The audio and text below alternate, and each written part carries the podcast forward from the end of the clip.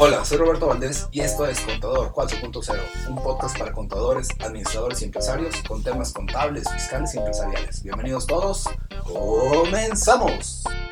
Este episodio es patrocinado por Bobicom, distribuidor máster de los sistemas CompaKey, cuya visión es ayudar a las empresas a implementar herramientas digitales para facilitar el administrar su negocio y el cumplimiento de obligaciones fiscales. Para contactarlos, por favor, marca los teléfonos 844-488-3930 o 33. 844-488-3930 o 33. Al correo electrónico también puedes contactarlos con contacto arroba bobicon.net y al WhatsApp 844-103-5595. Nos toca hablar de un tema de nómina que no es de Hacienda, que es relacionado con Secretaría de Trabajo y Previsión Social. Es decir, ahora hablamos de una instancia adicional que nos obliga entre comillas, a hacer eh, acciones adicionales que la empresa no, no, tenía presupuestadas tal vez y que al final del día pues, obviamente van a repercutir en, pues, en trabajo adicional para el empresario o para los contadores o en este caso específicamente para el área de recursos humanos. El día de hoy el tema que se va a hablar es el tema de la NOM 35 y compa que está denominando esta presentación como check-up empresarial. son las implicaciones que, que tiene esta guía y pues obviamente cómo afecta los temas de recursos humanos y los temas empresariales. Así como el cuerpo humano pues requiere en ocasiones hacerse un chequeo, hay, hay, personas que acostumbran a hacerse un chequeo cada seis meses, cada, cada año, depende de cómo se sientan en cuanto a salud. Habemos otras que literalmente hasta que no nos pasa algo es cuando vamos a hacer la revisión. Eh, esto también puede aplicar para efectos empresariales. Eh, este, en este caso hablamos de un check-up empresarial y es básicamente entender cómo se encuentra la persona y en este caso la empresa. Y hablamos de un examen, en, este caso clínico, de procedimientos de tecnología, tecnologías de información.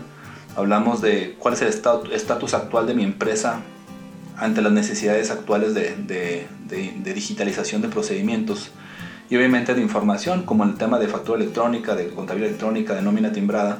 ¿Cómo estamos en todo eso? Obviamente en base a eso a este check-up que hagamos podemos tomar decisiones empresariales para que se retarde la presencia de enfermedades. En alguna presentación hace algunos años decíamos que las empresas mueren de SIDA. ¿Y a qué nos referimos? De que no se tenía pues, el contexto de cómo tenía que operar correctamente la empresa. En temas laborales aplica algo semejante, donde es común que, que pues, obviamente las empresas, hablamos que en ocasiones tenemos incluso temas de rotación de personas, temas de capacitaciones eh, inconclusas, no sé. Y la realidad es que todos ellos son asesinos silenciosos de las empresas. Y pues lo que, lo que busca la norma 035 es mejorar la vida empresarial, o en este caso la calidad de vida empresarial. ¿Cuáles son los síntomas de que nuestra empresa está mal y que requiere hacerse un check-up? Pues obviamente tenemos alta rotación de personal, es un hecho que está afectando a algo. Tenemos estrés laboral, algo está mal en mi empresa Obviamente eso también puede llevar a la mala toma de decisiones porque si las personas que se encargan de tomar decisiones están teniendo ese tipo de, de presiones, en este caso como un estrés laboral, pues obviamente las decisiones que se toman a veces son de cierta forma inconscientes en cuanto al raciocinio que se tiene que tomar en ellas.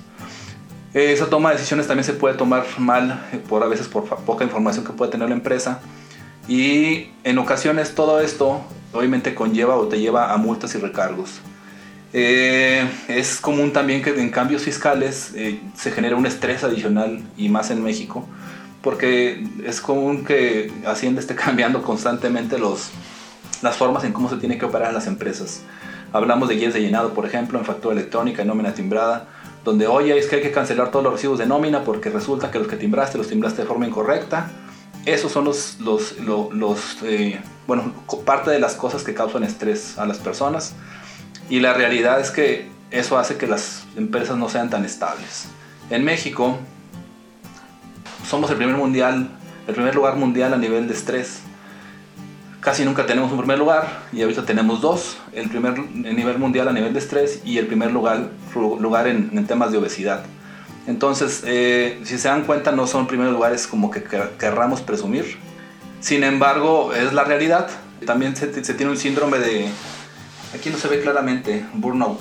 Ese síndrome habla de que las personas, pues cuando van a trabajar a veces lo hacen, pues de forma por el tener que hacerlo, es decir, no están contentos con su trabajo, no están contentos con su día a día, no están, viven estresados y a pesar de eso siguen haciendo las cosas porque pues obviamente tienen la necesidad de hacerlo. Este síndrome habla de eso. También el ambiente laboral sano, solamente en un 20% de las empresas a nivel nacional se considera que es sano. Significa que el otro 80% de forma natural no lo es y lo que significa entonces es que las personas pues, obviamente están yendo a trabajar sin querer hacerlo, solamente lo hacen 100% por necesidad. Lo que busca la norma es que el ir a trabajar día a día sea una razón de levantarse con gusto y que al final quieras ir a trabajar.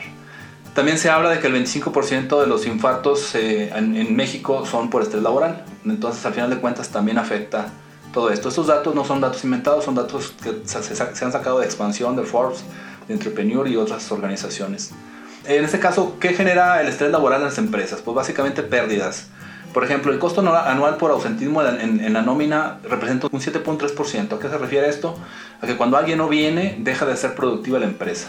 Y hablamos de temas operacionales y temas de oficina, es decir, afecta en todas las áreas.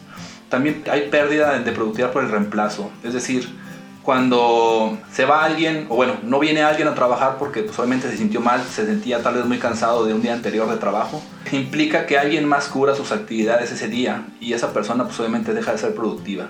Se habla de un 23% de pérdida de productividad y un 26% cuando se busca un reemplazo, es decir, en lo que se consigue alguien más y, que ya se fue la persona, más o menos perdemos un 26% de, del ingreso por, por esa falta de, de, encontrar a alguien que cubra las actividades del, que se acaba de ir.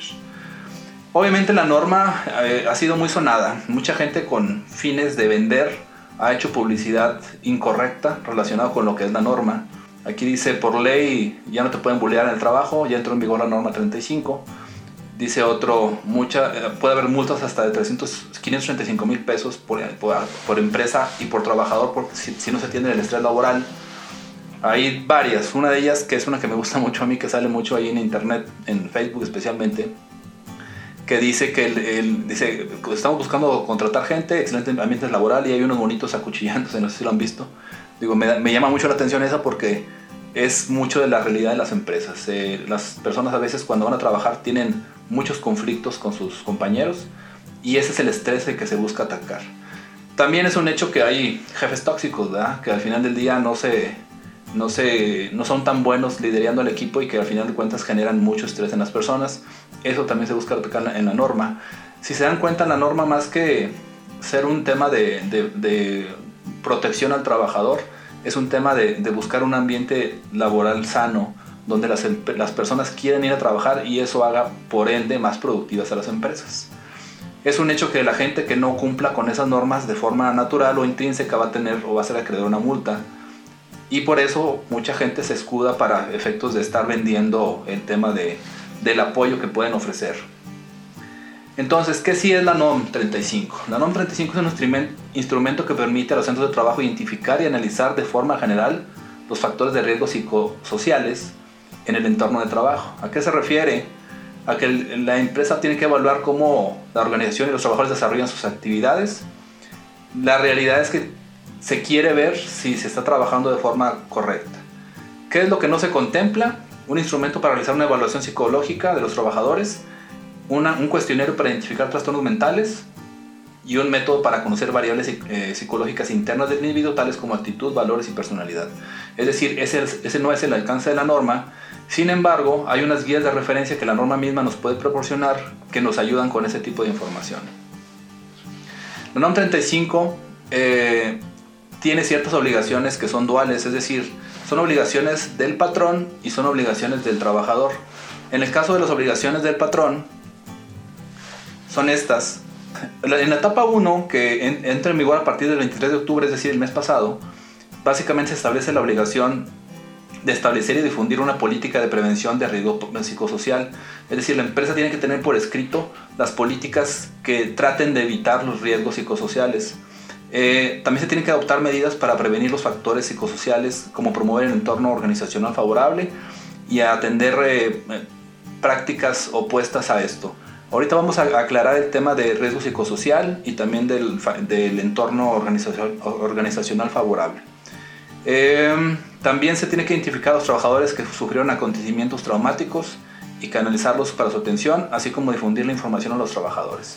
Todo esto que estamos platicando son cosas que se van a ver un poquito más adelante, más a detalle, que se ven en una guía de llenado Esa guía es una, es una guía de referencia que la empresa tiene que utilizar para obtener la información del trabajador y en base a eso hacer acciones tomar acciones para que se vayan solucionando los, los problemas. No sé si algunos de ustedes estén familiarizados, pero en temas de ingeniería, en temas de planta, hay un, un mecanismo que se denomina AMEF, es un análisis de medición de causas y efectos. Ese AMEF lo que hace es que te dice, vamos a investigar cuál es la posible causa de un problema y te permite analizar o enlistar varias causas. La intención de esta, de esta lista de causas es que tú busques una solución antes de que la, bueno, una solución a la causa y también una solución al problema. La realidad es que este análisis es lo que busca, es, oye, si alguien no quiere venir a trabajar porque dice que se siente mal, ¿por qué puede ser? Pues mira, puede ser un problema de la casa, puede ser un problema de que comió algo mal, no sé. Eh, esas son las causas y lo, el efecto pues obviamente es que no venga a trabajar. Entonces, ¿cuál es la solución antes de que suceda? Eso es lo que se busca en la norma y esa es la obligación del, patrón de encontrar esa causa. También, a partir del 23 de octubre del 2020, es necesario identificar los factores de riesgo psicosocial y evaluar el entorno organizacional, así como practicar exámenes médicos cuando exista evidencia de posibles afectaciones de salud del trabajador. Y para finalizar, también hay que hacer un desarrollo, bueno, hay que desarrollar acciones de control cuando el análisis de factores lo indique. Básicamente, como resumen, la obligación del patrón es tener normas, aplicar cuestionarios para saber qué le está afectando a sus trabajadores, en base a los resultados de cuestionarios determinar si algún trabajador requiere algún tipo de, auxilio o de ayuda adicional para poder obviamente subsanar su, su, afectación. Y por último, eh, pues, obviamente dar a conocer a nivel empresarial o de la empresa o del centro de trabajo cuáles son los factores que se van a atacar y cuáles son las políticas que la empresa va a tener que definir para poder trabajar. Si se dan cuenta entonces hablamos de que el patrón tiene sus obligaciones y ya sabemos cómo cubrirlas. Falta entonces saber cuáles son las obligaciones del trabajador. Y aquí es importante esto porque no solamente el patrón tiene obligaciones, también el trabajador las tiene que tener.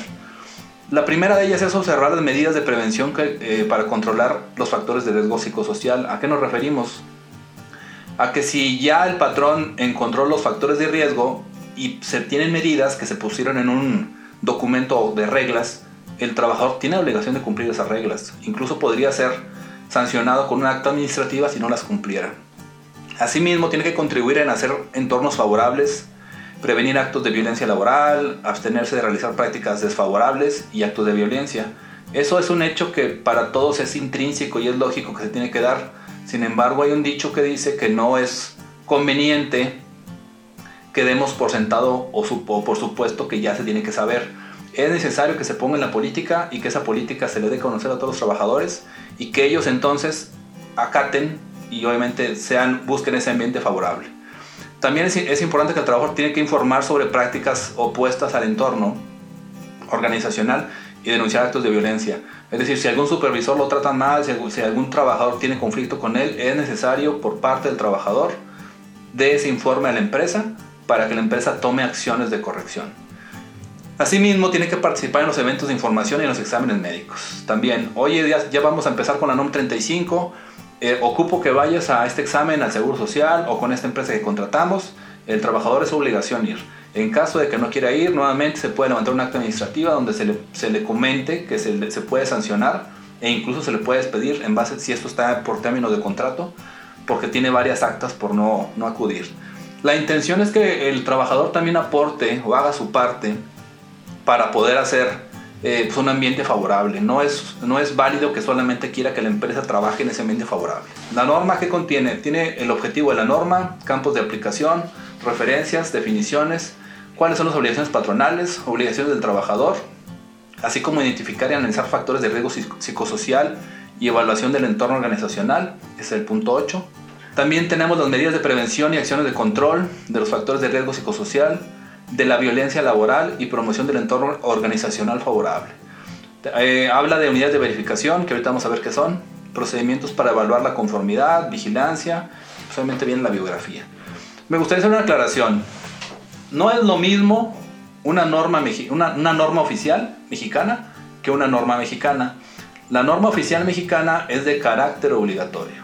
Y aclaremos que la NOM 35 es una norma oficial mexicana entonces todas las empresas tendrían que estar forzosamente trabajando para aplicar esta norma, ¿ok?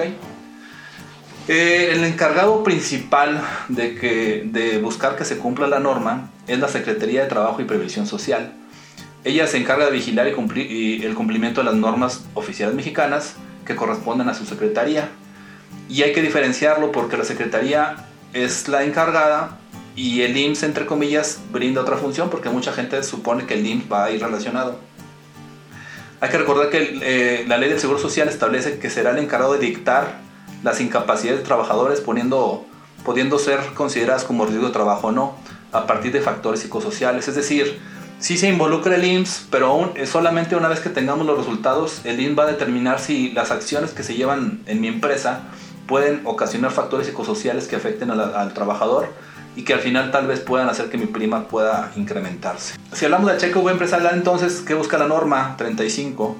Su objetivo es identificar y prevenir factores de riesgo psicosocial, así como promover un entorno favorable y una organización, un entorno de organización favorable dentro de los centros de trabajo. Básicamente quiere la norma que cuando alguien vaya a trabajar, pues obviamente lo haga con gusto y esté eh, pues, obviamente haciendo su, trabajo día a día de forma cómoda. Hay una instancia, un organismo que se llama el PRONIVET. Eh, este organismo es el Programa Nacional de Bienestar Emocional y Desarrollo Humano en el Trabajo. Mucha gente pensó que era la instancia encargada de aplicar la norma o, la de evaluarlo o, auditarla, pero la realidad es que no, ese es un, es un organismo a los cuales o al cual se pueden agremiar las empresas de forma, eh, no es obligatorio, es a lo que voy, es de forma voluntaria. Y lo que busca es algo muy semejante a la norma, es, buscar el, cuidado de las emociones en el trabajo y la prevención de factores psicosociales, así como nada más que tiene un enfoque muy, muy particular. Eh, busca el bienestar del trabajador, tales como el estrés laboral, económico, económico, las adicciones, el alcoholismo o el consumo de drogas. Es decir, este busca prevenir todo esto. Eh, si se dan cuenta en la NOM 35 no hablamos de eso. Entonces, solamente diferenciar que es eh, este programa y que busca muy, muy semejante a lo que busca la norma, sin embargo la norma es obligatoria y el programa no. Eh, obviamente ambos buscan crear ambientes sanos y evitar estrés y violencia laboral.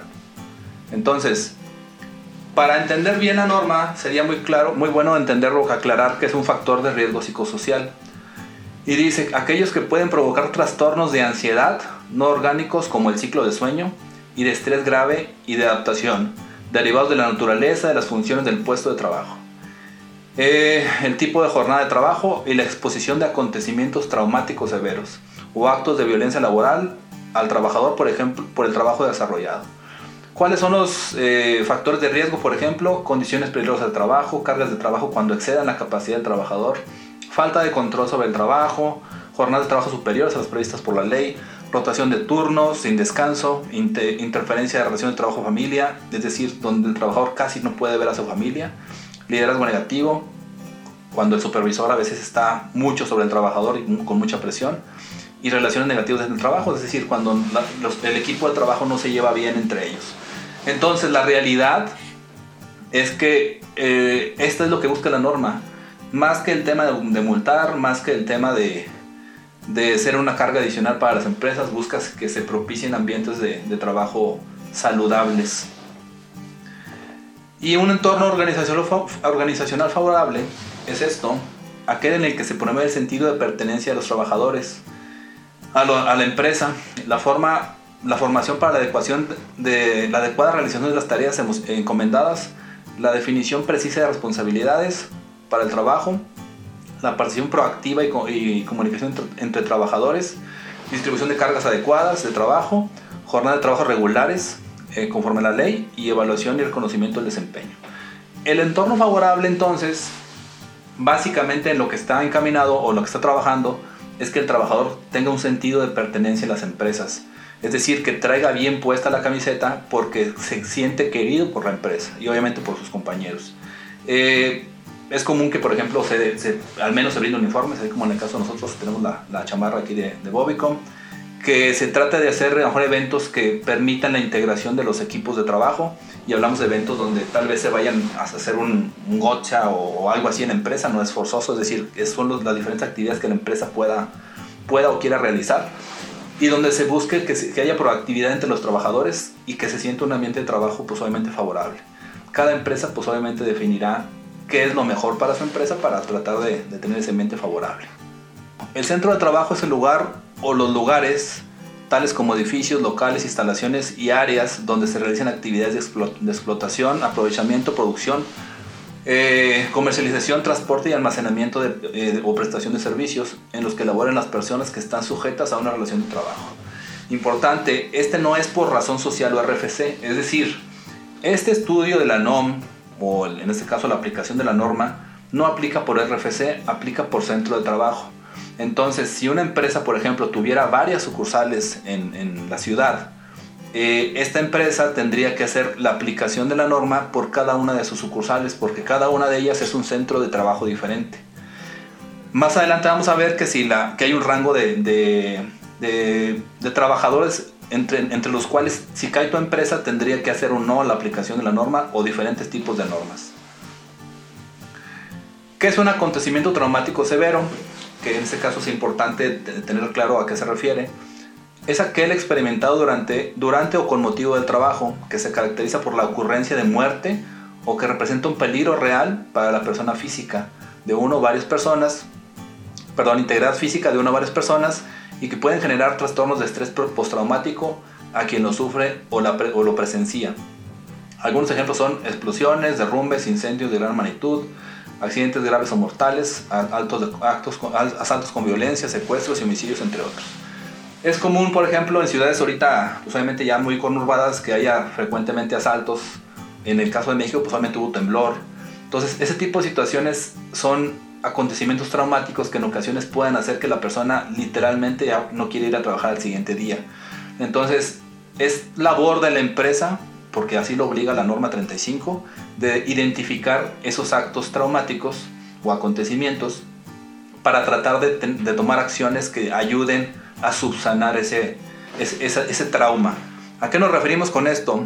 A que la empresa tendría que estar trabajando en ver qué está pasando. Por ejemplo, acaba de pasar un temblor en México eh, hace dos días o hace un día. La empresa tendría que ver cómo están las personas el día de hoy respecto al temblor. Va a haber algunas que fueron más afectadas, tal vez porque tengan algún recuerdo de algún, de algún familiar que falleció en algún temblor. Va a haber algunas que son menos afectadas porque tal vez eh, no, no tengan ningún, ninguna semejanza o ninguna recurrencia de, ese, de, de esa actividad. Entonces realmente le puede afectar de diferente forma a cada uno de ellos. Y lo que busca la norma entonces es eh, que tú cada vez que pase algo así, identifiques y, busques cómo corregirlo. Es un hecho también que en ocasiones eh, hay eventos que, que, ocurren hace tiempo y que pues ya no, el día de hoy tal vez ya no estén, ya haya pasado mucho tiempo de, que ocurrió. Sin embargo, en la etapa inicial, que es esta, la, número uno, que es cuando te enteras de la norma y empiezas a aplicarla, pueda surgir esa información y en base a eso entonces tú tendrías que tomar acciones como empresa. Aquí Juana María Acosta comenta algo, déjame lo leo. Eh, dice que si solo, solamente serían en eventos que ocurren en el trabajo o también tipo personal. La realidad, Juana María, es que los eventos ocurran en tipo personal, en tu casa, con tu familia, o ocurren en el trabajo, afectan al trabajador, son efectos traumáticos. Eh, la empresa tendría que identificarlos a través de los cuestionarios que vamos a ver ahorita para tomar acciones, incluso aunque no son, no son del trabajo, para tomar acciones para que la persona se sienta a gusto con tu empresa. Eh, en una de las pláticas que yo fui a tomar, decía, incluso lo, lo platiqué con alguien en México ahora que fui por allá a un, a un evento, decíamos que, por ejemplo, llega un trabajador a, a, a la oficina, pues, estresado, llegó tarde, y llega así como que cansado y distraído. Y ahí a lo mejor se, se acerca el supervisor o se acerca el, gerente, le dice, ¿qué te pasa? Eh, Oye, pues sabes que es que tengo a mi hijo enfermo, eh, no, no, en la noche no dormimos y pues obviamente estoy, pues, no, no, estoy bien, ¿verdad? Entonces ahí es donde entra este, este tema de la NOM 35, donde tal vez eh, sea más sano que, que, el, que, el, gerente, que el supervisor hable con la persona y diga, ¿sabes qué? Entiendo tu situación, yo he pasado por lo mismo, ¿Qué te parece si te doy una autorización para que vayas, llevas a tu hijo al, doctor y, regreses? Si te das cuenta es un, un, evento que está en la casa y que al final de cuentas te afecta para tu día a día porque estás pensando en que el niño está, no está bien, que hay que llevarlo al doctor. Entonces eso es lo que busca prevenir o, subsanar la norma, que ese tipo de cosas se, se, cuiden. Eso es hablando del día a día, lógicamente. Pero si también en tu casa tal vez pasó algún accidente, algún familiar, pues también puede estar afectando tu operación diaria y esos también van a salir con los cuestionarios. Entonces no solamente es trabajo, también es el día a día de las personas. Obviamente ahí está el trabajador que está tratando de hacer un trabajo lo mejor posible y ahí está el supervisor o el capataz, que si lo nombran aquí en, el video, que le está presionando de que pues se lo haga más rápido, ¿no? Y le dice, oye, es que el otro no me deja, y pues ahí están corriendo sobre el trabajo. Algunos distractores que pasan en el día a día también, y pues obviamente te afectan tu, tu labor. Y pues la presión incluso a veces de los trabajadores eh, como compañeros de, para sacar el trabajo rápido, ¿no? Pero pues obviamente todos ven su, su, su necesidad de, estar al día. Y pues ya los problemas que puede haber entre los propios colaboradores ahí en el trabajo. Ahí pues la presión del jefe. Sección 5, mete la velocidad 4.7 le dice. Y pues más rápido. Entonces llega el cambio de turno, a ver, préstamelo, ya te veo muy cansado. Y pues ya el otro se va, así como que ya todo chisqueado. Y el siguiente día otra vez, pues cada vez más rápido hay la necesidad. Tanto que el trabajador se desespera y pues ya se vuelve loco, ¿no? De querer sacar su trabajo lo mejor posible. ¿Quién debe aplicar la norma NOM 35? Básicamente todas las empresas, pero depende del tamaño de, la, o la cantidad de trabajos que tengas, es, lo que vas a aplicar. Por ejemplo, si tu empresa es de 1 a 15 trabajadores, entras en un, en un supuesto. Si tienes de 16 a 50, entras en otro supuesto. Y si tienes más de 50, entras en otras reglas. Entonces, ahorita vamos a ver cuáles son las reglas que aplican para cada uno de los niveles. De entrada, si se dan cuenta, eh, bueno, aquí estamos viendo una publicación en, el Diario Oficial de la Federación, que dice que el 23 de octubre del 2018 se publicó la, en el Diario Oficial la regla y dice que esta disposición entra en vigor dos años después de la publicación. El primer año es el 2019, donde el 23 de octubre se tiene que tener ciertos requisitos a partir de esa fecha, y en el 2020, que es el 23 de octubre, ya se van a poder empezar a auditar las empresas. Entonces, ¿Cuáles son las diferencias entre el tamaño de empresa? Ah, la norma incluye unas guías de referencia y esas guías de referencia son las que tú tienes que estar utilizando para aplicar la norma 35.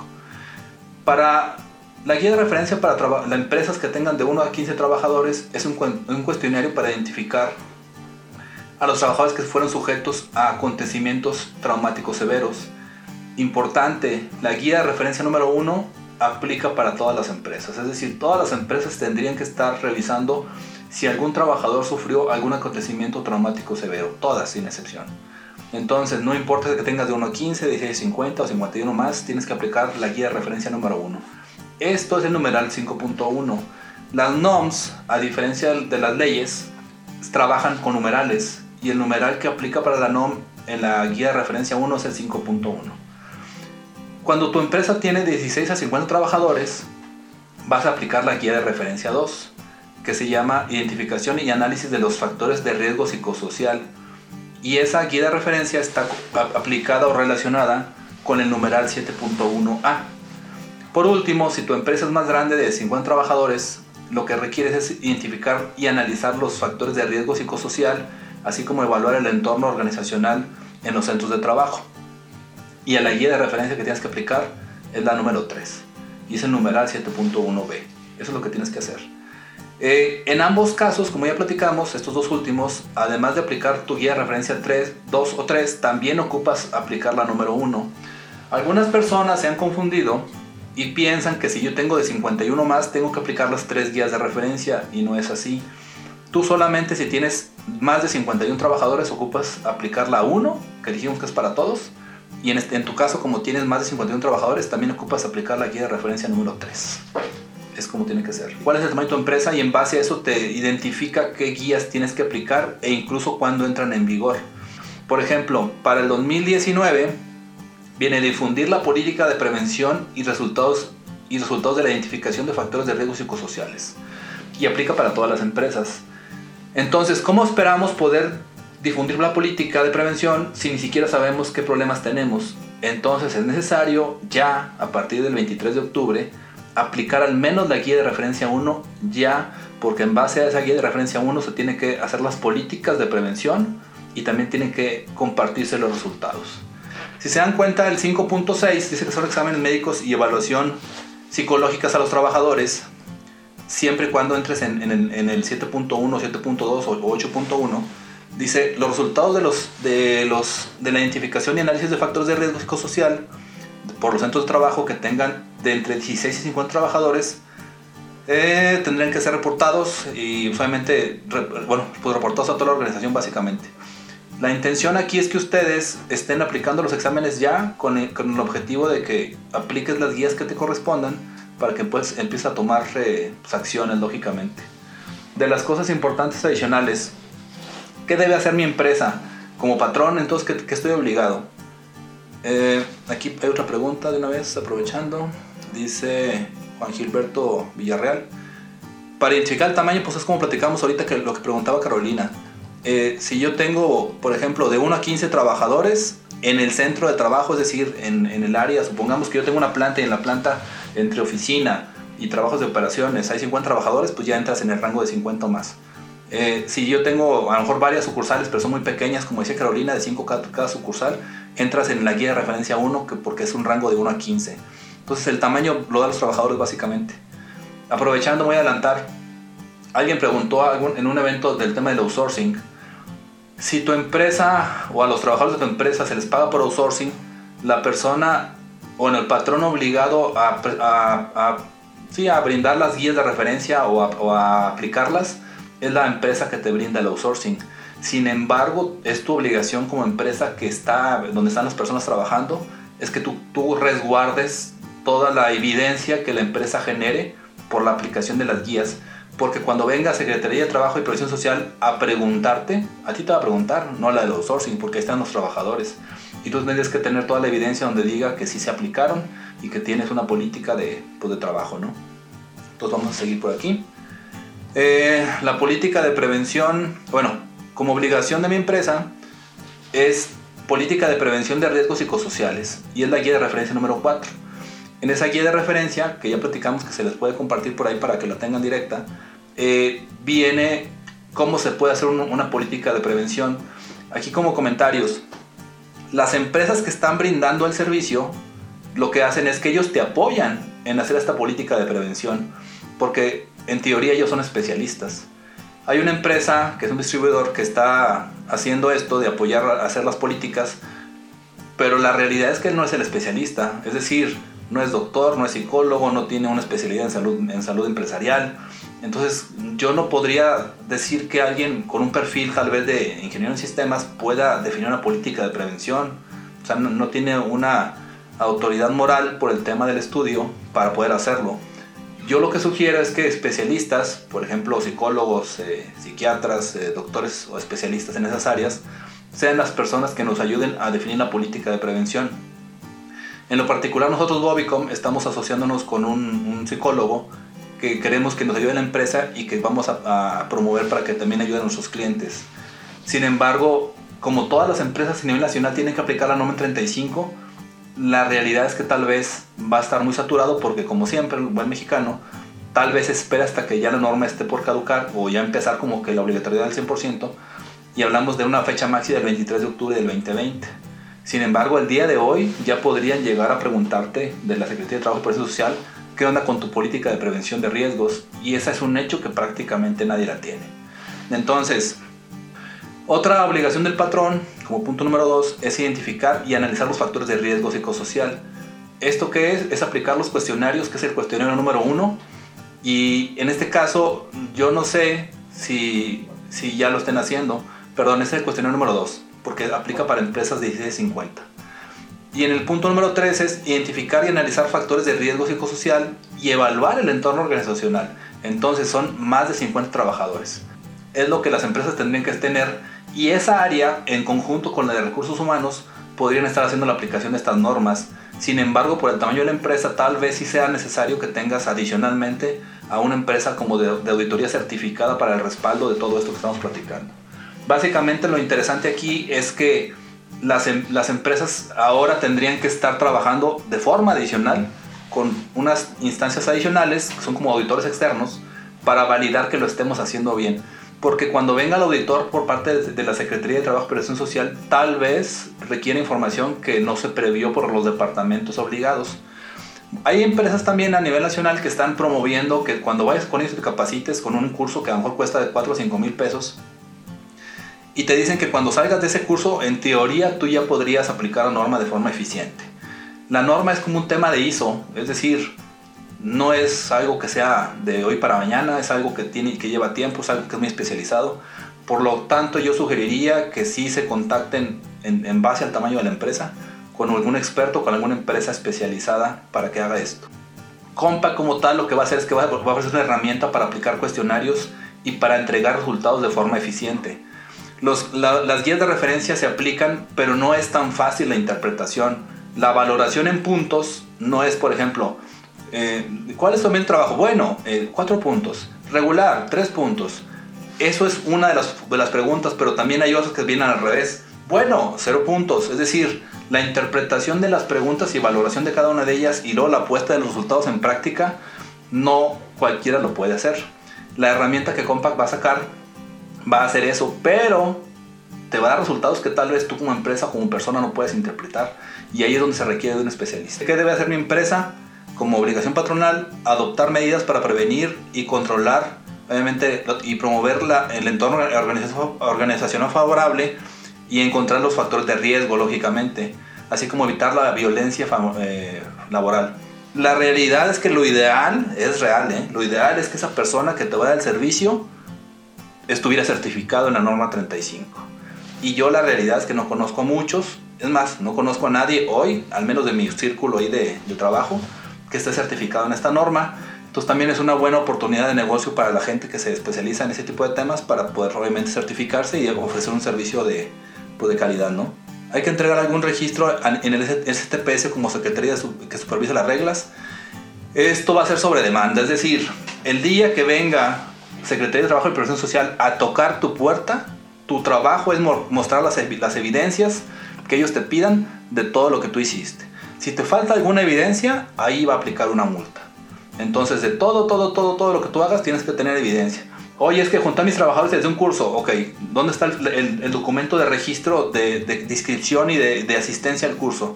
¿Dónde está la foto de ese curso? No sé si me explico. Es decir, tienes que darle sustento a, la actividad que dices que hiciste.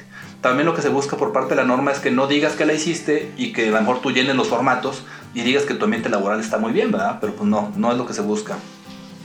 NOM 35 está en la página de conocer yo no sé si estén conocer, no sé si, bueno, para algunos que no conozcan, conocer es una instancia a nivel eh, nacional que te permite certificar competencias, identificar a los trabajadores que fueron sujetos a acontecimientos traumáticos severos y canalizarlos para su atención médica. Es otra obligación del patrón. En este caso es la guía de referencia 1 y dijimos que todas las empresas tienen que aplicar esta guía de referencia. Entonces como sugerencia es ya vayan buscando la forma en cómo se va a aplicar ya les comenté, Compact va a habilitar una herramienta que me va a permitir aplicar esta, esta guía.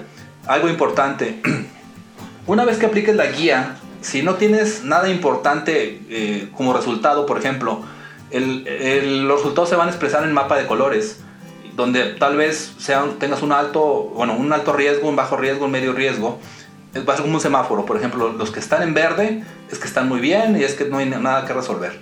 Los que están en ámbar tal vez tengan problemas. Los que están en rojo, pues obviamente tienen muchos problemas. Y entonces, tú no puedes querer como empresa o como empresario, si eres una MIPYME, tratar de solucionar esos problemas si no eres el especialista en el, caso. Entonces tendrías que buscar la ayuda de que platicamos que es un, psicólogo, un psiquiatra o un doctor en, en ocupación, en salud ocupacional para que te ayude a resolver ese tipo de problemas. Eh, entonces mi sistema lo que va a hacer es que te va a hacer eh, el resultado de la guía, pero tendríamos que tener a un experto que nos ayude a interpretar los resultados y aplicar las políticas de prevención y de corrección. Importante también, dice, atención ah, médica, dijimos, la atención médica que se va a brindar es real que puede ser la del Seguro Social. Oye Roberto, es que según lo que dice la guía, eh, tendríamos que estar eh, mandando a, esta, a una persona de las que tenemos aquí eh, con el psicólogo porque tuvo unos problemas como un trauma por el tema del temblor y, tenemos que mandarlo con el psicólogo. Es válido también que, que lo mandes con un psicólogo del Seguro Social. No es forzoso que la empresa gaste para la atención. Sin embargo, si quisiéramos cumplir como que lo antes posible con la norma, tal vez algunas empresas decidan contratar o subcontratar los servicios de alguien más, y me refiero a un, laboratorio, a un médico, lo que tú quieras, pues probablemente para subsanar eh, la necesidad del servicio. Le sugieres al trabajador que se atiende, que se atienda o es a cargo de la empresa. Ah, importante. El patrón, y va relacionado con lo que decíamos ahorita, cumple con brindarte seguridad social, y eso es el IMSS, es real, ¿eh? Entonces, si tú como trabajador dices, no, es que el IMSS me va a un chorro, yo ya quiero atenderme porque ya me dijiste que me detectaste, el trabajador podría pagar de su bolsa, eh, no es forzoso que el, patrón lo pague, eh, y pues obviamente ir con algún psicólogo en lo particular. Sin embargo, se puede hacer también un convenio con el trabajador donde tal vez se le retribuya ese ingreso o ese gasto, perdón, o donde el, patrón pues, obviamente brinde un servicio. Pero otra vez, el patrón cumple con otorgarte el IMSS y si te quiere canalizar hacia el IMSS, lo puede hacer. Sin embargo, ustedes y yo sabemos que es muy deficiente, muy deficiente la atención del IMSS, entonces ahí te encargo cuando te van a ayudar. En uno de los cursos que asistí, decían entre broma y broma, y es parte de la realidad, imagínate que salga un trabajador que tiene como que, como que tiende a, a, querer suicidarse, para cuando la atienden en el IMSS, pues ya tal vez ya se suicidó, ¿no? Es real, es un caso muy extremo, pero la realidad es esa, es que al final de cuentas nuestra seguridad social en México no es tan eficiente. Entonces, tal vez sí valga la pena hacer algún convenio con alguna instancia, algún médico, algún centro de, de, salud para que nos ayude con ese tipo de evaluaciones. Otra vez, en lo particular, Bobicom y las empresas que nosotros manejamos, estamos trabajando con un psicólogo. De hecho, actualmente nuestra empresa, nuestros colaboradores, estamos yendo, incluyéndome, a una, con un psicólogo a un diplomado de inteligencia emocional que es parte de lo que trata la norma, ¿no? De que los trabajadores eh, tratemos de que estén cómodos con, en su entorno laboral y que pues, obviamente haga más, más, productiva la empresa. Entonces estamos un poquito adelantados ya a, a, esos pasos que pide la norma y es parte de lo que tenemos que hacer todas las empresas, invertir en nuestros colaboradores. Recordar que la norma es una, es una obligación, pero eh, la realidad es que busca un ambiente laboral favorable y eso no está mal. Todos quisiéramos trabajar en un lugar favorable, ¿no? Eh, dice también aquí practicar exámenes médicos.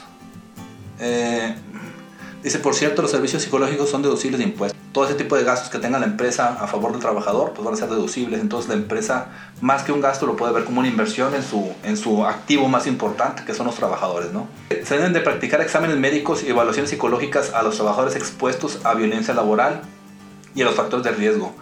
Eh, esos exámenes, como ya platicamos, pueden ser en el IMSS, sin embargo, es más rápido y más, eh, yo creo que más eficiente si lo haces afuera. No es que sea mejor, es tal vez el resultado que tengas en el IMSS va a ser el mismo que tengas afuera, simplemente por la rapidez que puedas tener si lo haces por fuera.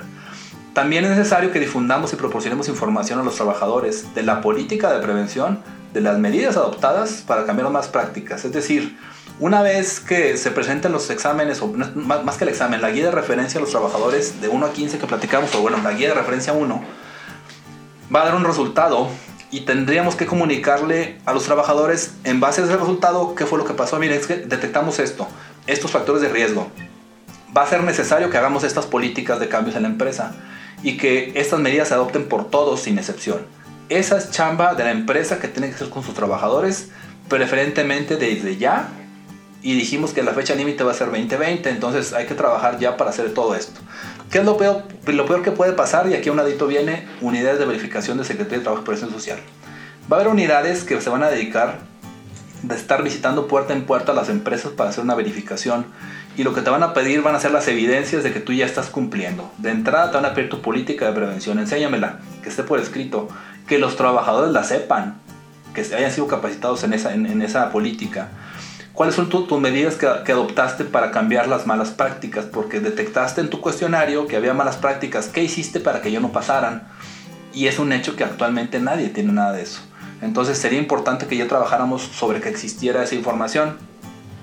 Es un hecho también que, como comentamos, hay una opción para contratar la verificación del grado de cumplimiento de la norma. Y el dictamen que me, que me dé esta empresa, que me va a verificar que la norma esté siendo cumplida, dura dos años. ¿Qué, malo, ¿Qué de malo tiene ese dictamen? Que si yo mañana contrato a alguien más, tendría que también evaluarlo, porque es un hecho que la persona que entra va a entrar a mi entorno laboral. La evaluación no se sugiere que se haga de inmediato, se sugiere que se haga al menos con seis meses de antigüedad del trabajador. Es decir, si el día de hoy, noviembre, entra un trabajador, por ahí de mayo se sugeriría que yo, lo esté evaluando, a lo mejor en abril, no sé. El objetivo es que ya se involucren en el, en el, día a día del, del, centro de trabajo y que al final del día él diga, ah, ok, en base a lo que yo vivo el día a día, me siento que así está mi entorno laboral. Entonces tendríamos que estarla actualizando constantemente si se dan cuenta. Y por último, de las obligaciones patronales es llevar el registro sobre los procedimientos aplicados conforme la norma. Es decir, es que sepamos cómo se está aplicando la norma en el día a día y tener como que una, una hoja de registro, una bitácora de trabajo de cuáles son los cambios que estamos haciendo e incluso si aplicamos nuevamente en un año más otra vez las guías de referencia, ver cómo evolucionó o cómo cambió, cómo mejoró el ambiente laboral gracias a los, a los cambios que hicimos. Esto no sirve de nada si no hay cambios, es decir, tenemos que aplicar la norma y ver que las condiciones de trabajo mejoren para que el trabajador esté trabajando de forma suavemente cómoda, ¿no? Aquí estamos viendo una pantalla para los que están viendo en Facebook que dice que quieres saber qué hacer para cumplir con la norma 35 y es una ventana como que te, dice que te, prepares para las fotos. Eh, ¿Por qué fotos? Porque aquí te lista, es un resumen pequeño de qué tiene que cumplir tu norma o, qué tienes que cumplir tú como empresa, como centro de trabajo, si hablamos que tienes de 1 a 15 trabajadores y se los voy a comentar. Hablamos de numeral número 5.1. Todos los numerales eh, que se ocupan para cada rango, aquí se los voy a mencionar, por ejemplo, de 1 a 15 trabajadores, ocupamos en, eh, cumplir con el numeral 5.1, 5.4, 5.5, 5.7, 8.1 y 8.2. ¿En qué consisten? El numeral 5.1 consiste en establecer políticas de prevención de factores de riesgo, eh, prevención de, de violencia laboral, promoción del entorno organizacional favorable, guía para políticas, que es la guía 4 eso es el 5.1 y tú como empresa que tienes de 1 a 15 trabajadores tienes que cumplirlo. 5.4 medidas de prevención. Adopción de medidas de prevención. Promover entorno organizacional favorable y también revisar o controlar actos de violencia laboral. Esas son las medidas de prevención, tienes que prevenir eso. El 5.5, identificar trabajadores y aplicar la guía 1 para acontecimientos traumáticos severos, es decir, tenemos que determinar qué trabajador tuvo un acontecimiento traumático severo. Y también tenemos que tener un buzón de quejas de violencia laboral mediante un buzón. Ese buzón se sugiere que esté en un lugar donde la gente sí pueda depositar su queja y pueda ser anónima. Es decir, no puedes ponerlo, a lo mejor si hay una cámara, así como la que está aquí atrás, aquí atrás, aquí en la oficina, porque implicaría que el patrón sepa quién se está quejando y eso no es correcto. Entonces tendrías que ver dónde habilitas el buzón para que no se den cuenta quién puso esa queja.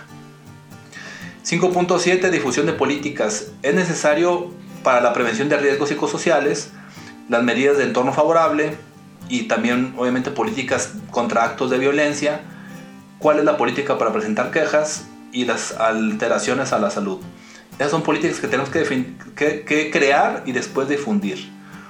En el caso del 8.1, prevención de riesgos, acciones para prevenir riesgos psicosociales, recepción de quejas confidenciales, que ya platicamos del entorno eh, de violencia laboral, acciones que fomenten la pertenencia a la organización. Ese está padre porque es el tema de las actividades que se pueden hacer para que la, para que la persona o el colaborador se sienta que pertenece a la empresa. Y definición de responsabilidades y, jornadas. Es decir, mucho del tema de la rotación que existe en las empresas o, o del estrés laboral es porque la persona no sabe exactamente cuáles son sus actividades y pues obviamente eso le, ocasiona estrés en el día a día.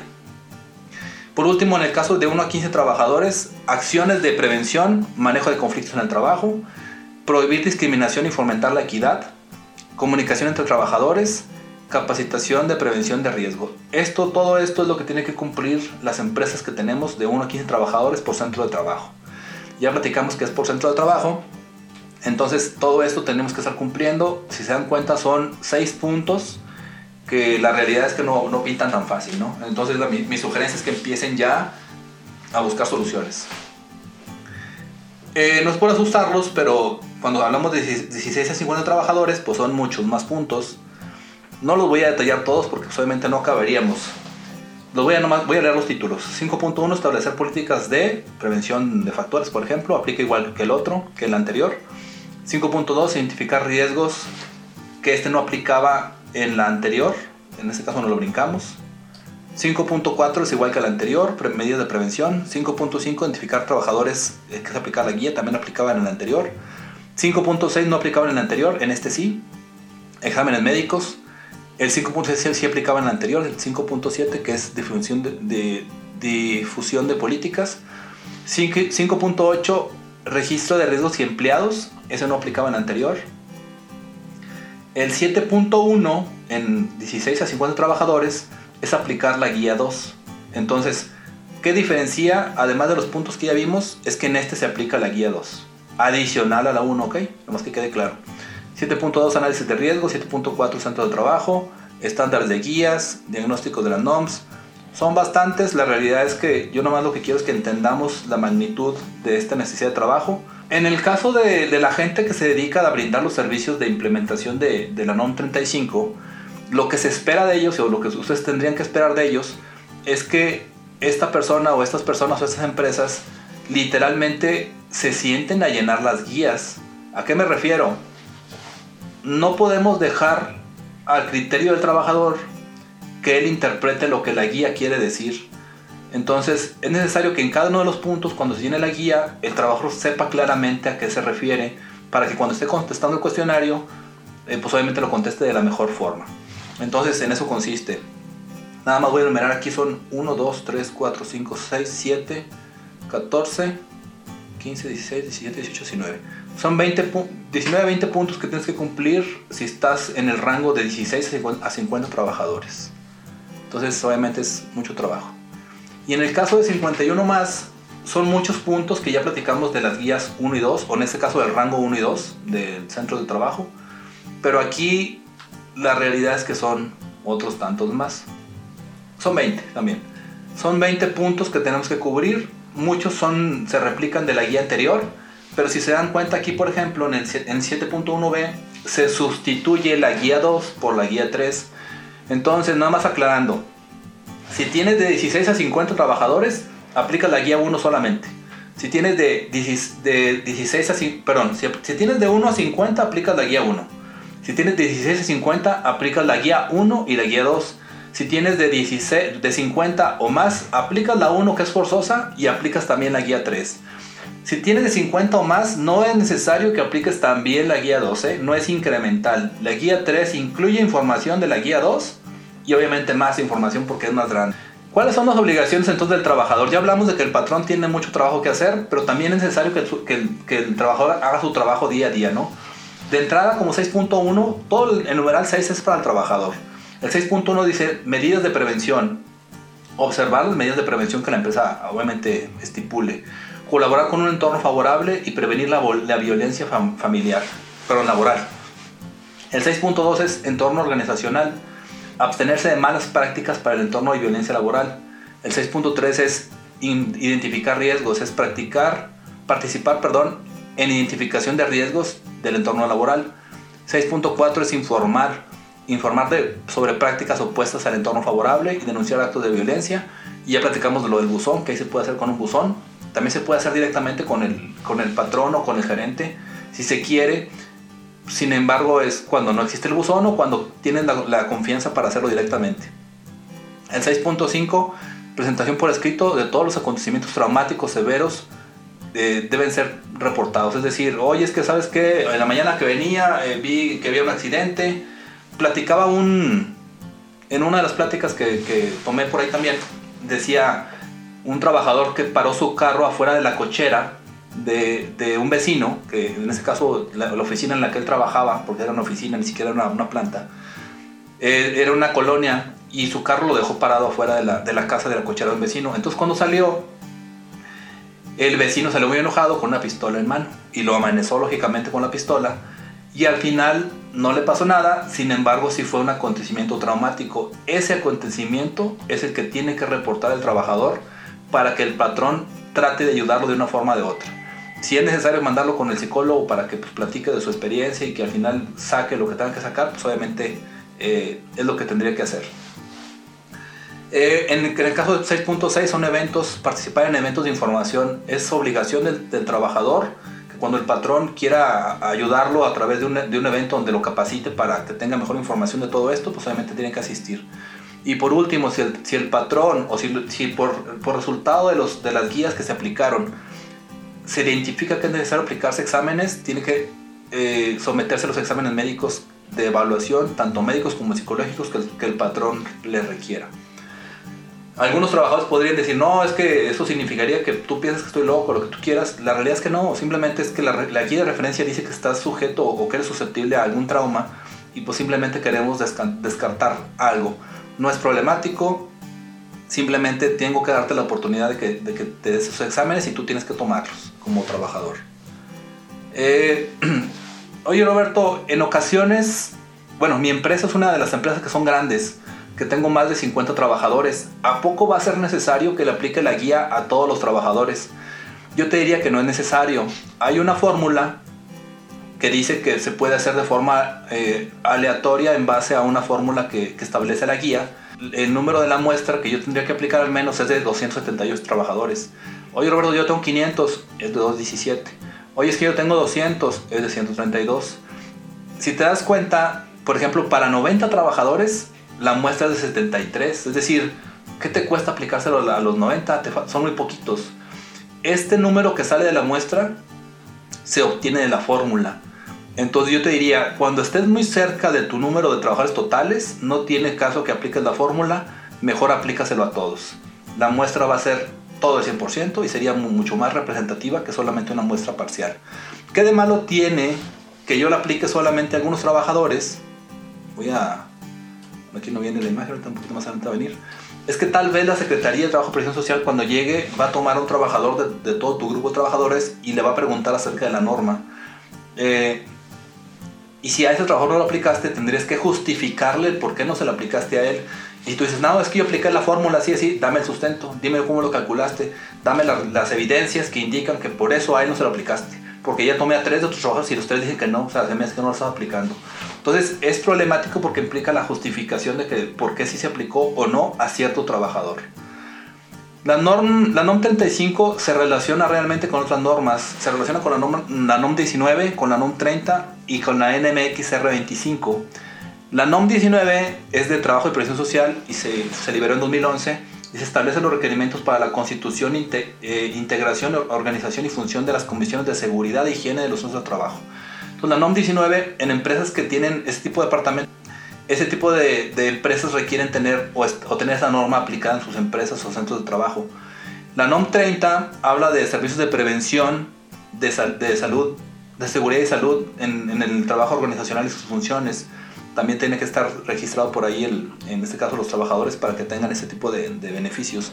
La NOM 35, que es la que estamos hablando ahorita, que es prevención de riesgos psicosociales. Y la NOM MXR 025 que es centros de trabajo públicos y privados eh, que tengan prácticas para la igualdad laboral y la no discriminación. Esa es una norma de las más nuevas que es la 2015. Eh, lo que platicamos, Compact, lo que está haciendo en este caso de la NOM 35 es que sacó una herramienta que se denomina Evalúa 035. Es una herramienta en web que te va a permitir aplicarle a tus trabajadores un cuestionario o los cuestionarios de la guía de referencia según le corresponde a tu empresa. Por ejemplo, aquí estamos viendo en pantalla, eh, cuando tú te logueas a la, a, la, a la, plataforma, la primera guía de evaluación dice evaluación de acontecimientos traumáticos severos, que es la guía de referencia número uno. Te pide, bueno, te dice quién va a ser el evaluador y te dice que vamos a comenzar la evaluación. Entonces, cuando tú empiezas la evaluación, lo que haces es que llenas los campos que te pide. Aquí está te pide el nombre, te pido, bueno, hay un aviso de privacidad porque esta información es de uso confidencial. Tú como patrón no puedes difundir ningún tipo de información que, el trabajador te dé en estas, en estas guías de referencia, ¿ok? Entonces puedes poner tu, el apellido, tu nombre. La realidad es que solamente en la guía de referencia número 5 es la que te obliga, bueno, es la que te pide los datos del trabajador, pero esos datos son opcionales. Si tú tienes el sistema de nóminas de la marca de Compact, que en este caso es Compact y Nóminas, el sistema se conecta al sistema, a, la, aplicación y te baja o te trae los empleados. Entonces los, los, datos se pueden llenar de forma automática si usas la herramienta, en este caso Compact y Nóminas. Si no, se pueden importar desde Excel o los puedes capturar manualmente cuando llenas la, la, guía. Este es un ejemplo de la guía de referencia número 1. Es un cuestionario para identificar a los trabajadores que fueron sujetos a acontecimientos traumáticos. Y te dice, es una empresa de prueba, lógicamente, te pide nombre, departamento, área, puesto, género y diferentes datos para efectos de comenzar a llenar la guía. La herramienta es multiempresa, no, la herramienta es por empresa, en este caso por centro de trabajo, por RFC. Eh, y tú la, como la compras, contadores, por cantidad de trabajadores, en este caso de 1 a 15, compras como quien dice un, un, acceso. Si tengo varios centros de trabajo, tendré que comprar la, la, la, herramienta para cada uno de los centros de trabajo. Eh, ¿cómo, se van, ¿Cómo se van a enlistar los trabajadores? Por RFC. Es decir, cuando yo pongo el RFC de, Roberto Valdés, que está en el trabajo de Saltillo, ese ya está bloqueado ahí. Entonces, ese suma un trabajador y tantos RFCs, es decir, trabajadores que yo tenga ahí, se van a ir enlistando cada uno de ellos y cuando exceda de 15 ya brinco a siguiente, al siguiente nivel. Es como se va a manejar y va a ser por centro de trabajo prácticamente, no por RFC.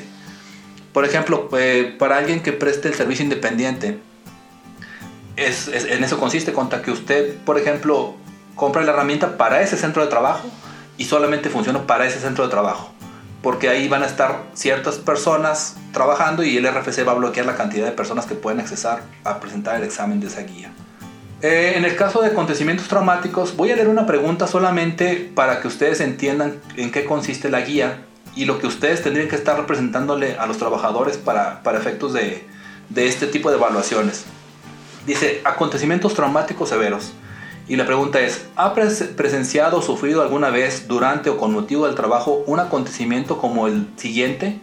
Accidente que tenga como consecuencia la muerte, la pérdida de un miembro o una lesión grave, asaltos, actos de violencia que derivaron de una lesión grave, secuestros, amenazas o cualquier otro que ponga en riesgo su vida o salud y la de otras personas. Si le pones que sí, te sigue preguntando más cosas abajo, que es el siguiente nivel. Si le pones que no, por default te brinca ya solamente a, preguntas finales. Entonces depende de tus respuestas, el sistema lo que va a estar haciendo es, te va a estar switchando entre si avanzas o te quedas en ese nivel. Por ejemplo, recuerdos persistentes sobre acontecimientos durante el último mes. Y fíjense lo que dice durante el último mes. Si volvemos al ejemplo de la persona esta que dijimos que, que el vecino le salió con una pistola y eso fue hace seis meses, tal vez en el último mes ya no se acuerde. Simplemente ya no para su carro enfrente de su cochera, ese es un hecho, ¿eh? Sí, pero, pero sí ya no se acuerda, es decir, ya no le, ya no le causa una molestia. Y, las preguntas van en este sentido. ¿Ha tenido recuerdos recurrentes sobre el acontecimiento que le, provocó, que le provoca malestares? Pues, por ejemplo, esta persona decía, sí me acuerdo, sin embargo, no es como que algo de que, ah, lo tengo bien presente. Pasó hace seis meses, ahorita ya no más, no, lo, que, lo que yo sí hago es no pararme enfrente de su cochera. Simplemente no es algo que me esté afectando. Tal vez al principio sí, los primeros días sí me daba mucho pendiente, me daba miedo, pero el día de hoy, seis meses después, ya no es algo recurrente. En ese tenor van las preguntas, muchas veces hablan del último mes, ¿ok? Y entonces, hablando del último mes, ¿ustedes creen que entonces vaya a ser suficiente con que solamente le presente el examen mi trabajador una vez al año o cada dos años, como dice la norma en cuanto al tema de la, de la, de la duración? La realidad es que el día a día de mis trabajadores cambia yo sugeriría que entonces este examen se esté presentando cada mes, cada bimestre, cada trimestre, cada que ustedes consideren que puede haber un acto que puede perjudicar la salud del trabajador y que quisiera yo evaluarlo. El objetivo es que ellos se sientan que siempre estamos revisando qué están haciendo en el tema de la, de la, salud ocupacional de la empresa. ¿no? Entonces, si todo está correcto, el, sistema me arrojaría un resultado y pues determinaría si acaso yo le hubiera dicho que sí he tenido un accidente, lo que hace el sistema dice, la evaluación reveló que la persona necesita asesoría médica, se recomienda canalizar con un profesional. Y ese profesional nunca, nunca, nunca va a ser el patrón. Es que en mi, en mi, lugar de trabajo tenemos más de 100 trabajadores y tenemos un área de salud ocupacional. Tal vez pueda ser irse ahí porque al final de cuentas es una área especializada, pero puede ser que no. En caso de que tú no creas que sea conveniente que esté ahí, lo puedes mandar a otra vez Seguro Social o puedes contratar o subcontratar a servicios particulares. En la guía de referencia 2, dice cuestionario para identificar a los trabajadores que fueron sujetos a acontecimientos traumáticos severos. Eh, aquí es donde hablamos del, tipo de preguntas que existen. Fíjense, dice, las condiciones de su centro de trabajo, así como la cantidad y el ritmo de trabajo, dice, mi trabajo me exige hacer un esfuerzo físico Siempre, casi siempre, algunas veces, casi nunca, nunca. Supongamos en mi caso, yo soy, soy un oficinista, estoy aquí en mi empresa, en Bobicom, y la realidad es que muy pocas veces requiere un, esfuerzo de trabajo físico importante, entonces lo voy a marcar como casi nunca. Me preocupa sufrir un accidente de trabajo en mi, en mi, trabajo, pues también casi nunca porque pues estoy aquí en la oficina. Considero que las actividades que realizo son peligrosas, también casi nunca. por la cantidad de trabajo que tengo, debo quedarme tiempo adicional algunas veces. Entonces, si te das cuenta, es como estás trabajando con la guía.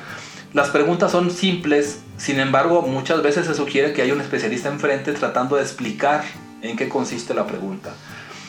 Y lo que platicamos hace rato, no es, no es, la, la, guía no funciona así. El siempre sirve cinco puntos, el casi siempre cuatro, el algunas veces tres, no.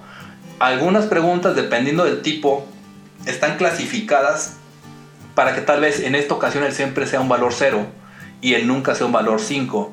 Entonces, los resultados que tú puedes obtener al interpretar tú solamente las guías y las, aplicas en papel, la realidad es que no van a ser realistas, no van a ser lo que busca la norma. La norma está muy específica para que se llenen de una forma, en este caso, aleatoria en base a los parámetros definidos. ¿Se acuerdan que dijimos que la guía de que, perdón, que la NOM 35, a diferencia de las leyes, no se rige por artículos, sino por numerales? El numeral número 10, dentro de la guía de referencia, es el que dice cómo se tiene que aplicar o cómo se tiene que armar esta guía de referencia y cómo se tiene que reportar los resultados. Entonces hay que entender que ese numeral es el que me interesaría ver si yo quisiera como empresa eh, crear mi propia guía. Importante, a lo mejor falta aclarar eso. Las guías de referencia es lo que son guías de referencia, tienen cuestionarios que, que la autoridad diseñó y que cumplen con su punto número numeral 10 que decíamos ahorita. Si tú como empresa dices, no me gustan esas guías, quiero hacer las propias, siempre y cuando cumplas con todos los puntos del numeral 10, las puedes hacer. ¿Qué de malo tiene que si viene Secretaría de Trabajo y Previsión Social a auditarte y él a su consideración dice que no estás cumpliendo porque tú creaste sus propias guías? Puede darte para atrás y puede multarte. Entonces mi sugerencia es usa las guías de referencia que vienen dentro del sistema porque al final de cuentas son muy, son muy prácticas eh, y son simples de entender, aunque a pesar de eso sugiero que un especialista esté ayudando a aplicarlas, ¿ok? Una vez que aplicamos las dos guías, de hecho no avanzamos nada, más para que como comentario se, se desconectó y ahí lo detuvimos. Una vez avanzadas las guías, eh, lo que hace es que me, me, entrega un resultado. Fíjense que dice resultados. Nivel de riesgo 58, medio. recomendación, se requiere revisar las políticas de prevención de riesgos psicosociales y programas para la prevención de los factores de riesgo psicosocial, la promoción de un entorno de organización favorable y prevención de violencia laboral. Resultados de categoría, el ambiente de, de trabajo se considera que está en un nivel bajo, número 3. Los factores propios de la actividad están en un nivel 33, que es un nivel alto. La organización del tiempo de trabajo, número 5 es bajo. El liderazgo y relación de trabajo, número 16 bajo. Son resultados por categoría. Esos son los que se pueden obtener de las guías. los resultados por dominio son los siguientes. Condiciones en el ambiente de trabajo, 3, bajo. Carga de trabajo, 25, muy alto. Falta de control sobre el trabajo, 9, medio. Jornada de trabajo, 2, medio. Interferencia en la relación familia-trabajo, 3, medio. Liderazgo, 5, medio y lo dice relación en el trabajo, uno, nulo. Es decir, está pésimo ahí el, trabajo en, esa, en ese resultado organizacional. Eh, y la violencia en este caso que es medio. Es decir, este resultado de esta encuesta, si se dan cuenta, pues obviamente da resultados malos para la empresa. Importante. No se agüiten o no, no, no, se vayan a, como que a, a menospreciar su empresa. Es casi un hecho que muchas empresas que se aplique esta encuesta de forma inicial van a tener resultados semejantes a estos porque también es un hecho que en México somos el número uno a nivel mundial de, temas de estrés, entonces no podemos esperar mucho. Aquí el chiste, dice mi tocayo Roberto Carrillo, que si los dos son de Bobicom. No, de hecho lo aplicamos ahí en oculto con los de PTN, nomás que no sabías tocayo. Ah, te creas. No, eh, eso es una, empresa de prueba. Entonces, al final del día, cada empresa va a aplicar sus, sus propios cuestionarios y obviamente tendríamos que ver los resultados. Aquí es donde se ve entonces el nivel de riesgo que tiene la empresa. Si se dan cuenta, tenemos por color, en este caso un, color rojo dice que es muy alto el nivel de riesgo, en un color naranja es, alto, en un amarillo es medio, en un verde es muy bajo o bajo, y en el azul es nulo, es decir, que no hay ningún problema de violencia, por ejemplo, en el que vimos ahorita. Entonces está padre porque a final de cuentas tú estás viendo eh, con un, semáforo por colores si alguno de los factores está afectando. Eh, eso es lo que tendremos que buscar. Va a haber unidades de verificación para validar que todo lo que estamos haciendo se esté cumpliendo o estemos cumpliendo con lo que dice la norma. En el caso del numeral número 9.1 dice, se podrá contratar una unidad de verificación acreditada para comprobar el grado de implementación de la norma y se deberá generar un dictamen por parte de esa unidad. Cuando venga Secretaría de Trabajo y Protección Social a auditarme, yo le diré, mira, aquí está mi dictamen. Dice esta unidad que yo estoy certificado en la norma 35.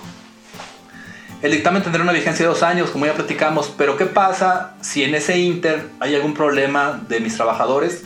Las sugerencias que estés aplicando cuestionarios recurrentes, hablamos de una vez al mes al menos, cada dos meses o tres meses según tu empresa, para que estés actualizando esa información.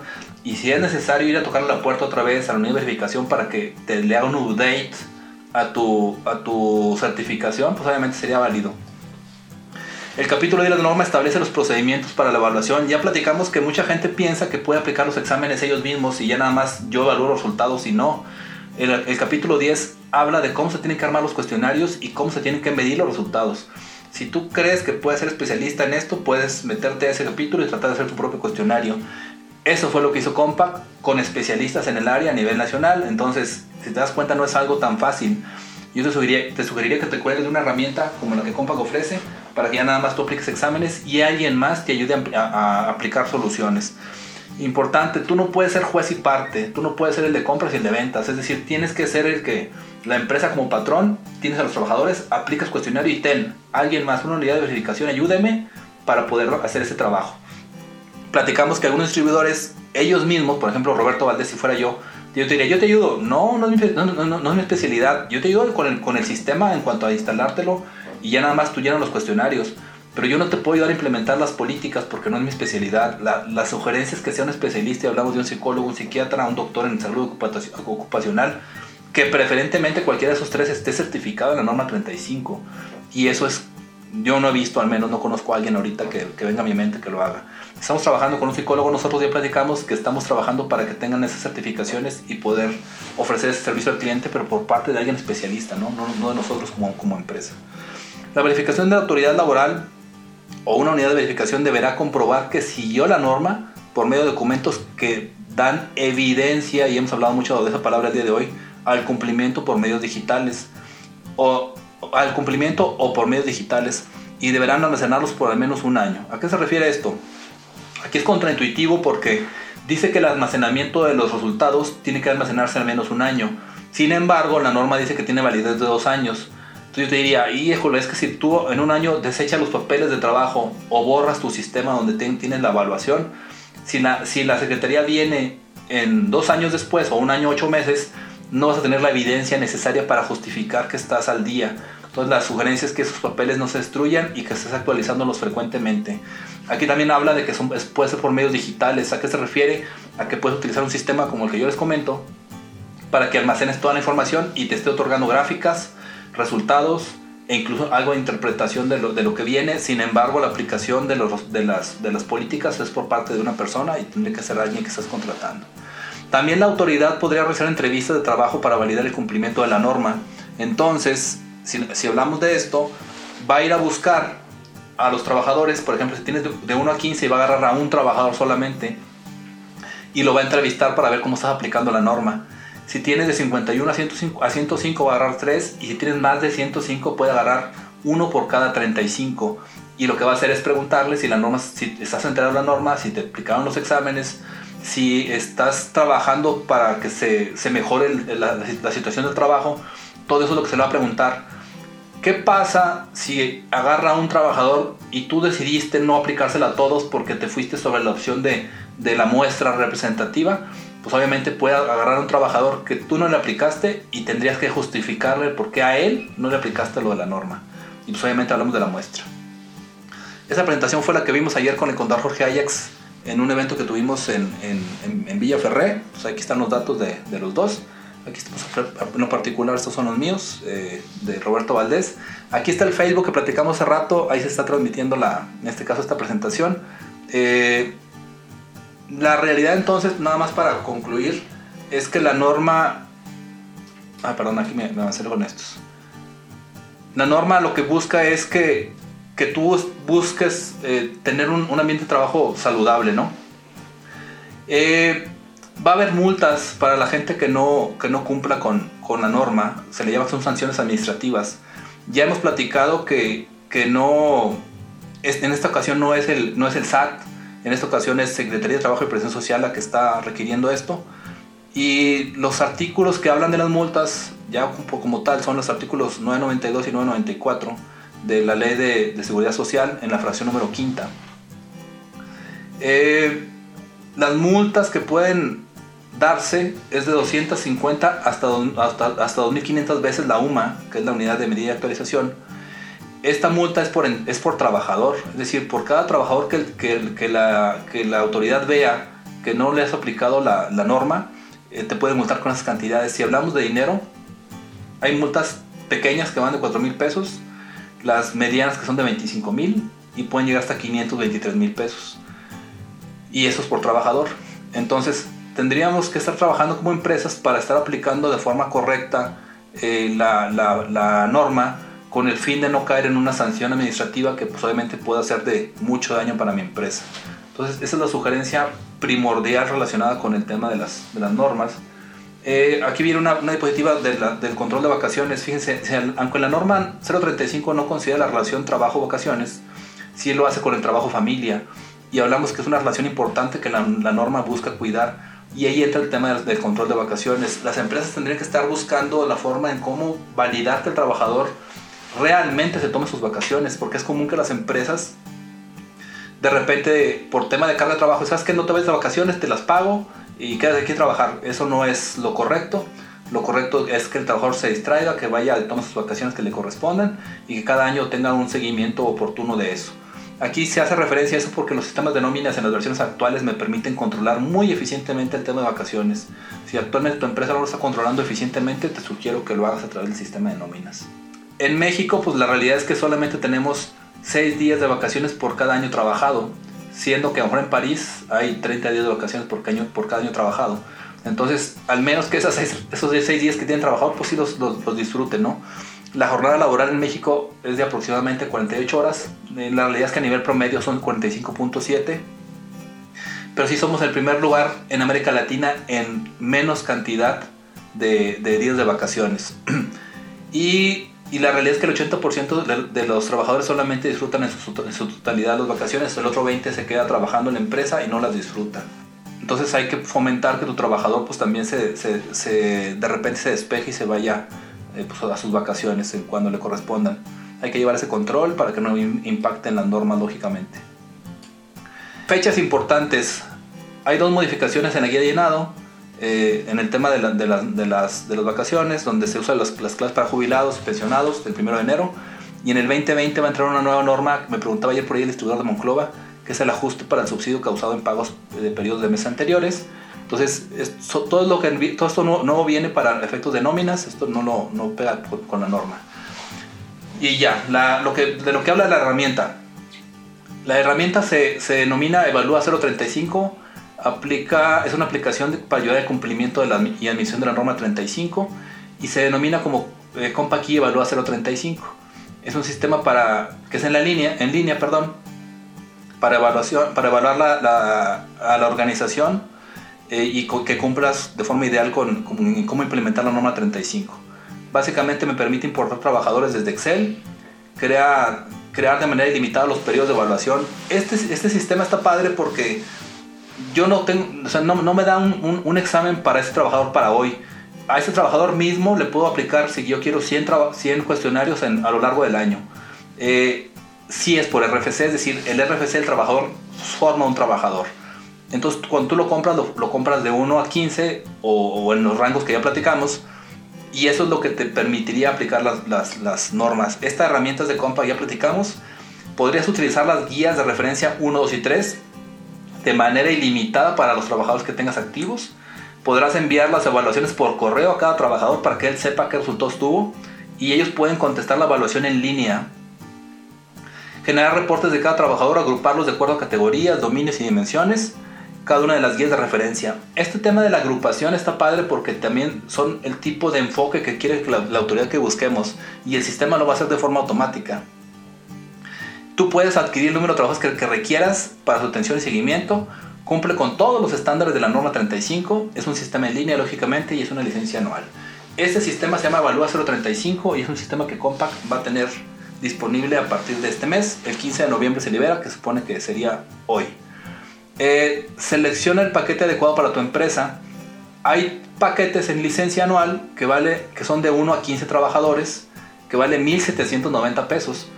Es una anualidad. ¿Qué te va a dar esto? Te va a dar la aplicación de las normas. Hay paquetes de 16 a 50 que son 5 mil pesos, de 51 a 100 que vale 9 mil pesos y de 101 a, a 500 que vale 17 mil 490. Y hay un paquete que es ilimitado, es decir, Roberto, yo tengo más de 15 trabajadores, no entro dentro, dentro de ninguno de tus paquetes. Ese cuesta 29,990. Entonces, la realidad es que son accesibles y son no son nada ostentosos relacionados con la multa que puedes tener por parte de la autoridad si no cumples. Compact va a sacar promociones del Buen Fin. No estoy seguro, pero creo que habían comentado que estos precios en el Buen Fin, y hablamos que es a partir de, creo que de hoy, van a tener un, 15, un 50% de descuento. Entonces la sugerencia es que solamente, bueno, que en estos días aproveches esas promociones para que compres tu paquete y empieces con el paso 1, que es aplicar la guía de referencia, para que en base a eso tengas las políticas. Carolina Reina pregunta, vamos a ver su pregunta.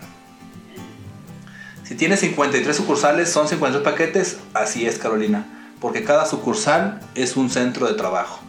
Y aquí, aquí es lo importante, Carolina. Si te das cuenta, es una carga administrativa que no teníamos antes ninguna empresa y que el día de hoy nuestra empresa va a tener que pagar por ella para estar al día, primero con la autoridad y adicionalmente eso va, tendría que ayudar a, que mi ambiente laboral se, se, cumpla o mejore, ¿no? Ese es el objetivo que, que justifica la norma según lo que dice la ley o en este caso según lo que dice la norma, es un hecho que va a ser una inversión importante. Y, no, y digo, así lo, así lo interpreto yo como empresario. ¿eh? Yo también tengo que aplicarla, es un hecho que yo no tengo tantas sucursales como ustedes las pueden tener, sin embargo es lo que pide la ley. Para mí tiene, es un, tema dual, es decir, es una forma de gobierno de cómo puede hacerse de más recursos a través de pues, multas de entrada inicial, pero también de, de ser coherente con lo que en teoría el gobierno actual está promoviendo, que es un ambiente saludable en el trabajo y donde se, quiere que los trabajadores pues duren mucho tiempo trabajando donde están y que estén contentos. Es real que la norma busca eso. Simplemente entender que la empresa tiene que pagar el plato roto y es invertir en tratar de que esto funcione. Carolina, no es por asustarte. Sin embargo, por ejemplo, de las pláticas que yo fui a tomar para, para poder hablar de esto, uno de los expositores decía, ok, aquí está la, herramienta de Compact, ya la vimos, funciona muy bien, yo brindo los servicios de, de, aplicación de la norma, de definición de políticas y de todo lo que tú quieras relacionado con la norma. Estoy certificado. Ok, ¿cuánto vale tu servicio? Vale 15 mil pesos. Y luego, ay, pues es que es una lana, pero pues bueno, hay que meterle. Sí, por trabajador. Y yo, válgame Dios. Es decir, los servicios son caros y, y hablamos del servicio de la implementación. Y yo supongo que estamos hablando de empresas arriba de 15 trabajadores en el caso de lo que él comentaba. Entonces, la sugerencia es que al menos vayamos ya invirtiendo en el tema y aprovechando las promociones lógicamente que puede haber ahorita en el buen fin, en el tema de la herramienta para que me dé los resultados y en base a resultados ya determinar con quién tendría que asesorarme extra para poder aplicar de forma eficiente la norma y que cuando venga eh, la auditoría por parte de Secretaría de Trabajo y Previsión Social no tenga ningún problema en el cumplimiento y que no me acarree multas lógicamente. Ese es el, el contexto. Entiendo eh, tu pregunta, Carolina, es un hecho que no está padre, sin embargo, es la realidad y así es como vamos a trabajar según lo que dice la norma. Hay que verlo por el lado amable en el sentido de que todo esto va, tiene que generar productividad en la empresa, es decir, si tengo trabajadores contentos, si tengo un ambiente laborable agradable, tendría menos rotación y tendría más trabajo en equipo y obviamente todo tendría que, ser la tendría que incrementar productividad. Es lo que la, la norma como tal realmente busca. Me gustaría invitarte a escribir una reseña sobre Contador 4.0. Esto es para que más personas puedan descubrir este podcast. También te pido me sigas en redes sociales como Jesús Roberto Valdés Padilla, en mi Instagram como Bobicom o Roberto Valdés. Y que pues, obviamente nos apoyes si nos des un, un me gusta. Gracias por escucharnos y nos vemos la próxima. Saludos.